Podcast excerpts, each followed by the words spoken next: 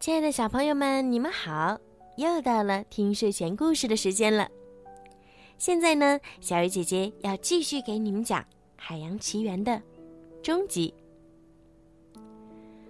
莫安娜急匆匆的回到自己的小屋，准备路上所需的东西。希娜一直在旁边静静的看着女儿，最后还是走上前来帮忙。莫安娜看到母亲决定支持她，心里好受了一点儿。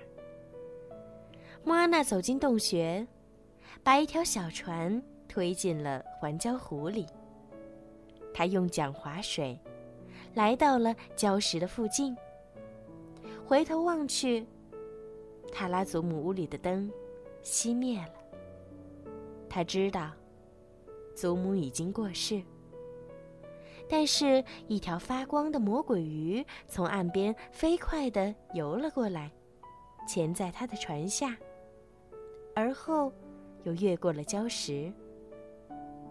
莫安娜知道，这肯定是祖母的灵魂在鼓励他勇往直前。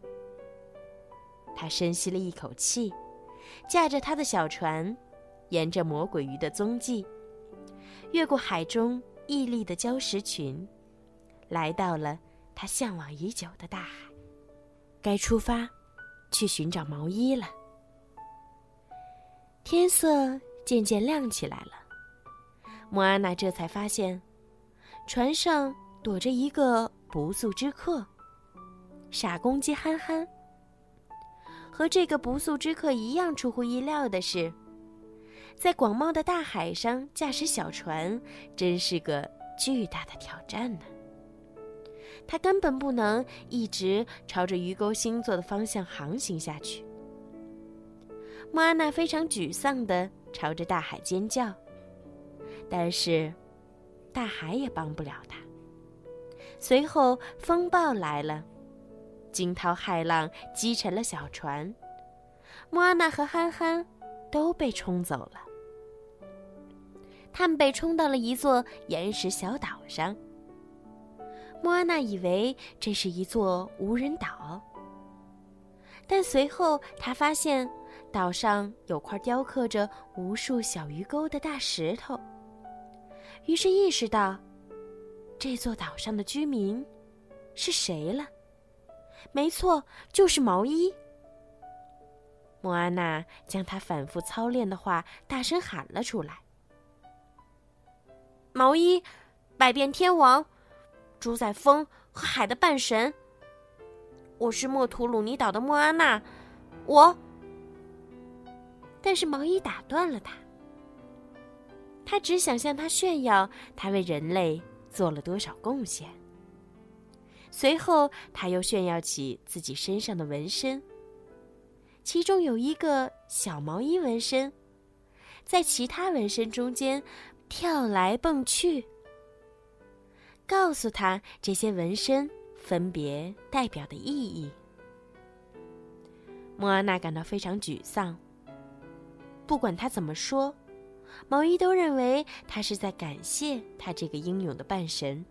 他的回答一成不变。不用谢。莫安娜还是不由得陷入了毛衣的热情中。他说：“他让人类用上了火，他用套索绑住了太阳，让白天变得更长。他甚至还创造了椰子。”随后，正当莫阿娜认为毛衣其实是个好人的时候，他却把他困在一个洞穴里。还用一块巨大的石头堵住了出口。尽管毛衣神通广大，他还是需要一条船才能离开这座小岛。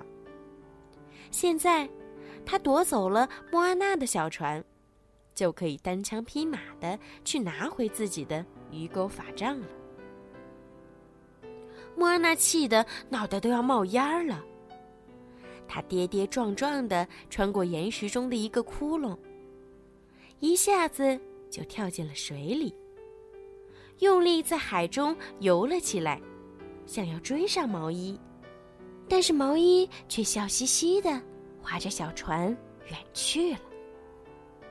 似乎莫阿娜就要被落下了。但是突然，海浪将她托起，把她扑通一声抛到了小船上。毛衣和莫阿娜都惊呆了。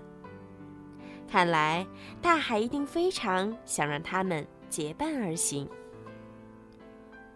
莫阿娜将特菲提之心举在手里，命令毛衣把它放回原位。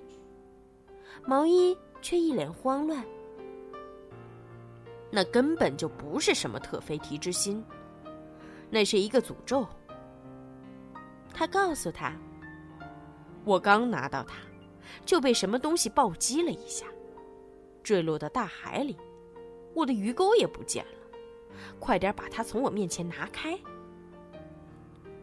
莫安娜在毛衣面前晃荡着这块石头，忍不住戏弄起他来。特菲提之心。你是说，我手里的这颗吗？就在这时，一只矛突然射中了莫安娜的小船，差点儿没把憨憨钉在甲板上。卡卡穆拉，毛衣皱着眉头说道：“一群杀人越货的小海盗。”过了一会儿，卡卡穆拉。一群身披椰子壳盔甲的小东西，突然从四面八方涌了上来。他们爬到锁具上，对着莫安娜和毛衣投掷锋利的矛。毛衣跑到船尾，抓起了一只船桨，去拉紧张帆杆，绑好支索。莫安娜一头雾水，因为她对航海一无所知。难道？你就不能变身什么的吗？他对他喊道：“你看我有鱼钩吗？”毛衣反问道：“没有鱼钩就没有魔力。”一个卡卡穆拉把莫阿娜撞倒了，特菲提之心从他的项链吊坠里滑落到甲板上。憨憨啄了一口，竟然把它吞进了肚子里。这时，有个卡卡穆拉一把抓住憨憨，把他甩到了海盗船上。毛衣想划船离开，但是莫阿娜抓住船桨，向着憨憨和特菲提之心的方向追了过去。他和一大群披着椰子壳的海盗打斗起来，用船桨用力的击打他们。最后。他把憨憨抢了过来，抱起他，转身就跑。莫阿娜咬住憨憨，拉着飞索，用力的荡起身体，扑通一声跳回到自己的小船上。憨憨把特菲提之心咳了出来，而毛衣也飞快的划船离开了这个是非之地，将卡卡穆拉们远远的。抛在身后，能从这次冒险中全身而退，莫安娜的内心感到非常激动。她迫不及待的想要前去找寻特菲提。毛衣邀功说：“这次多亏他能力超群，才让他们死里逃生。没有我，你不可能把这颗心放回原处。”他认真的说道。但我是不会去的，我要取回我的鱼钩，什么都不用再说了。莫阿娜知道毛衣喜欢当英雄，所以他举起特菲迪之心对他说：“如果你把它放回去，你就会成为所有人的英雄。”毛衣犹豫不决起来，但是他知道，没有他的鱼钩。他们绝对无法通过火山恶魔厄卡这一关。我们得先拿到我的鱼钩。毛衣说。然后就去拯救世界。莫阿娜说。成交。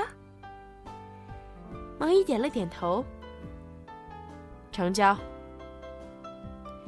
毛衣驾船掉头驶向鱼钩星座的方向。莫阿娜知道。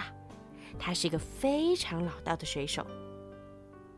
所以就问他能不能教他如何驾驶船只，或者在海中找寻方向。但是毛衣断然拒绝了他。不过半神很快就改变了主意，但这只是因为海浪抛起一只卡卡穆拉留下的麻醉吹镖，正好扎到了他的屁股上。这只吹镖让毛衣的身体暂时麻痹了，但他的脑子还是清醒的。这就意味着莫安娜不得不独自驾驶小船了。如果你还能说话，那你就能教我。他对毛衣说：“寻路第一课，开讲。”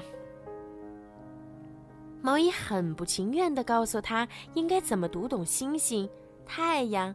洋流和风传达的信息。虽然航海知识很难学习，但莫阿娜学得十分努力，她是绝不会放弃的。他们很快到达了一座高耸入云的岩石巨塔前，这里正是通往怪兽王国拉罗泰的门户。毛衣说：“螃蟹怪就住在这里。”这头怪兽喜欢亮晶晶的物件还把他的鱼钩占为己有。他就是个爱捡破烂的家伙。毛衣对莫安娜解释道：“收集各种各样的东西，认为这能让他看起来酷一点。”毛衣让莫安娜待在船上，自己开始向上攀爬起来。而莫安娜却执意跟了上来。毛衣用狐疑的目光打量着他：“你的岛上那么多人，为什么他们……嗯，这让我怎么说才好呢？决定派你来呢？”我的子民并没有派我来。莫安娜回答道：“是大海选中了我。”如果大海有这么聪明，为什么他不直接把这颗心交还给特菲提呢？毛衣摇着头问他：“哼，这大海还真是怪得很。”当他们爬到巨塔顶部的平台时，莫安娜自己也开始对大海的选择感到怀疑了。毛衣半神用拳猛击地面，地面裂开了。巨塔中心显露出一个巨大的洞，在洞的深处，出现了一个漩涡。毛衣大吼一声，纵身跳入深渊之中。莫安娜感到非常害怕，但她还是在入口关闭之前跳了进去。莫阿娜落入水中，穿过海水，到达了深渊底部的世界。他狠狠地摔在了地上，而毛衣看着他一路滚到了斜坡前。一只巨型怪兽用舌头把它裹了起来。不一会儿，另一只怪兽咬住了他的头，切断了他的舌头。莫阿提跌落下来，趁机逃离了巨兽的魔口。突然。莫阿提的前方出现了另一只巨兽的身影，它一步一步的逼近了。呼啦！间歇泉突然喷发，把这只怪物冲得无影无踪。莫安娜眯着眼睛，仔细看着洞穴里面，发现了一大堆黄金和亮闪闪的珍宝。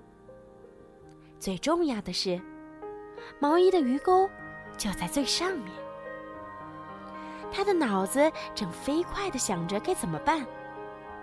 而毛衣在这个时候也走了上来，他打算让莫阿娜来做诱饵，将螃蟹怪的注意力引开。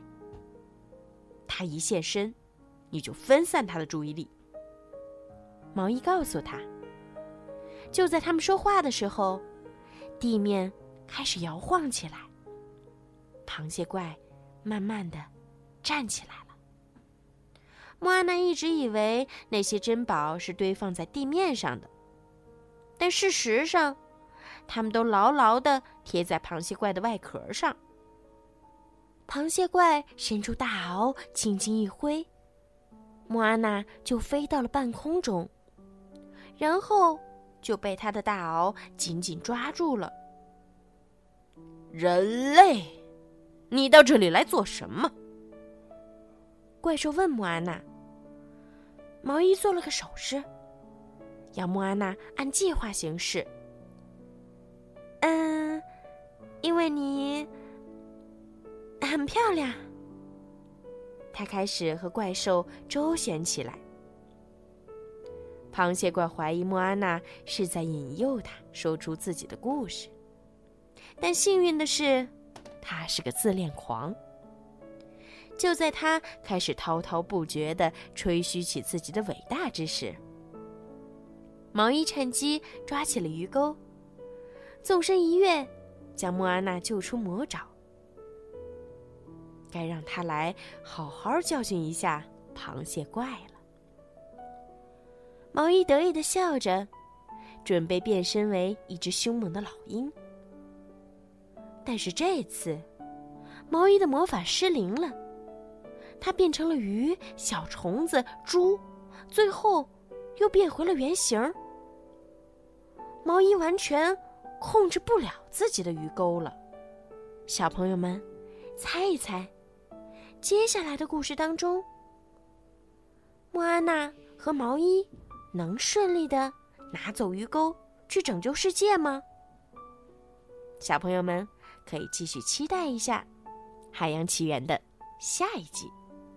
西宝的爸爸妈妈也想对西宝说：“妈妈知道，西宝宝交到了好多好朋友，就像莫安娜有毛衣，朱迪有尼克湖。”要知道，对待朋友要有包容、有忍让、有鼓励、有分担。爸爸妈妈相信你能做得很好。好啦，让我们一起期待《海洋奇缘》的下集吧。